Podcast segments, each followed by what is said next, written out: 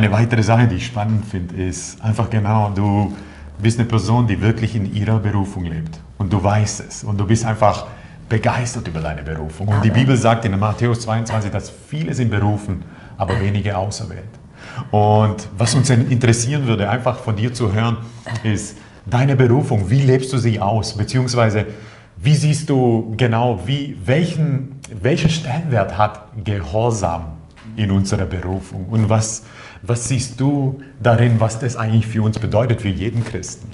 Ja, also ich muss dazu sagen, dass Gott mir die besondere Gnade gegeben hat, schon als kleines Kind mit vier, fünf Jahren darüber nachzudenken, wozu ich auf der Erde bin. Mhm. Und da habe ich dann jahrzehntelang gebetet, Herr, lass mich nie sterben, bevor ich weiß, wozu du mich wow. auf die Erde gestellt hast. Wow. Was dein Traum für mein Leben ist, das ist was Besonderes, das ist wirklich. Besonders. Und meine Mutter hat mir erzählt, mit vier, fünf Jahren habe ich sie schon gefragt, wozu ich auf der Welt bin. Und sie hat mir keine Antwort geben können. Sie sagt, Maria, das hat noch kein Kind gefragt. Und ich habe gebetet jahrelang, lass mich nie sterben, Papa, bevor ich nicht weiß, wozu du mich auf die Welt gestellt hast. Und, äh, und ich glaube, jeder Mensch hat eine Berufung. Mhm. Und erst wenn er in diese Berufung durchbricht, hat er die Fülle des Lebens. Ja. Weil dann bist du an dem Platz, für den Gott dich geschaffen hat. Und da passen auch alle deine Talente und alles dazu. Aber was das Problem ist, wisst ihr, zur Berufung brauchen wir auch einen besonderen Charakter. Mhm. Und da sind Vorbereitungszeiten, oh. dass dein Charakter mit deiner Berufung übereinstimmt. Und wisst ihr, das sind, jeder von uns ist in der, in der Universität des Heiligen Geistes. Mhm. Da haben wir Einzelunterricht. Und ihr Lieben, keiner kann durchfallen, nur wiederholen. Ja. Aber die meisten Menschen wiederholen zu oft. Ja. Und, äh, und immer wieder wurde da äh, mir zugesagt, dass ich eine Mutter für die Nationen bin. Dann habe ich gesagt, Herr, das geht nicht, ich habe noch nie ein Kind geboren. Ja? Dann hat er gesagt, ich habe ich hab bessere Methoden. Ich sage es euch, ich habe mich, ja, ich war, also zuerst meine, meine Geschwister, ich war die älteste von vier Kindern, aber wie meine Mutter war, hat sie ihre Mutter verloren. Meine Mutter war sieben Jahre, hat sie ihre Mutter verloren. Mhm durch einen tragischen Unfall. Sie hat mich aufgezogen in großer Liebe, bis ich sieben war. Und dann hat sie mich fallen lassen wie einen heißen Kartoffel, weil sie hat keine Kindheit mehr gehabt nach sieben. Ich wurde zur Mutter meiner Geschwister. Dann habe ich Ohrfeigen gekriegt, wenn die nicht brav waren. Ich sage, da habe ich mich sehr angestrengt, dass ich keine Ohrfeigen kriege. Ja. Meine Geschwister wurden sehr hart von mir erzogen, damit es mir besser geht. Dann war ich, in der, war ich war in der Schule, war Professorin in der Mittelschule und dann war der Nickname war Mutti. Und dann, und dann habe ich mit 19, die erst, oder 18, 19, das erste Mal das Wort bekommen, Frohlocke, du Unfruchtbare, denn du wirst mehr Kinder haben, die fruchtbar Blödsinn. Ich will nicht mehr, ich will eigene.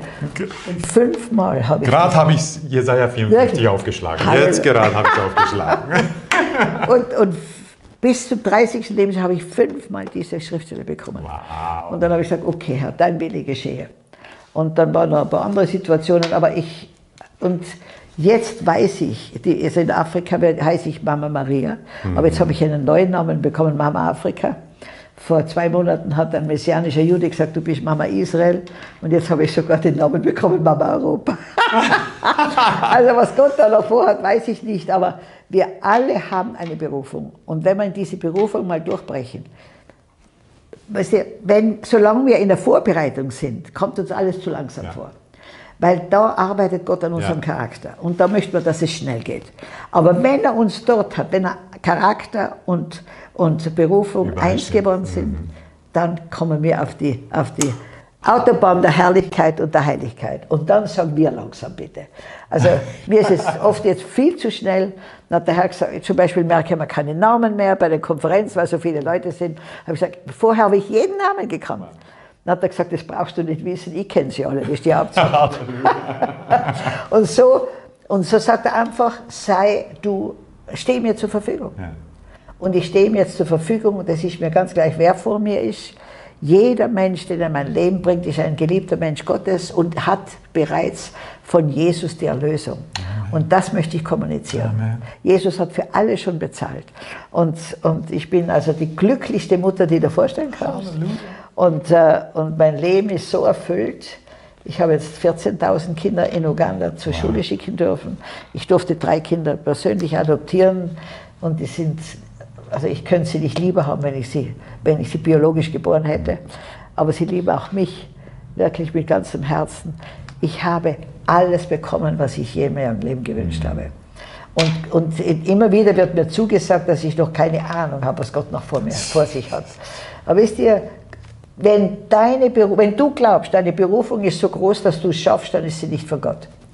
Die Berufung, die Gott für uns hat, ist weit über das, was wir uns vorstellen können. Aha. Wenn mir jemand, also wenn mir Gott gesagt hätte mit 20 Jahren, was er mit mir vorhat, wäre ich in den Busch nach Australien geflüchtet.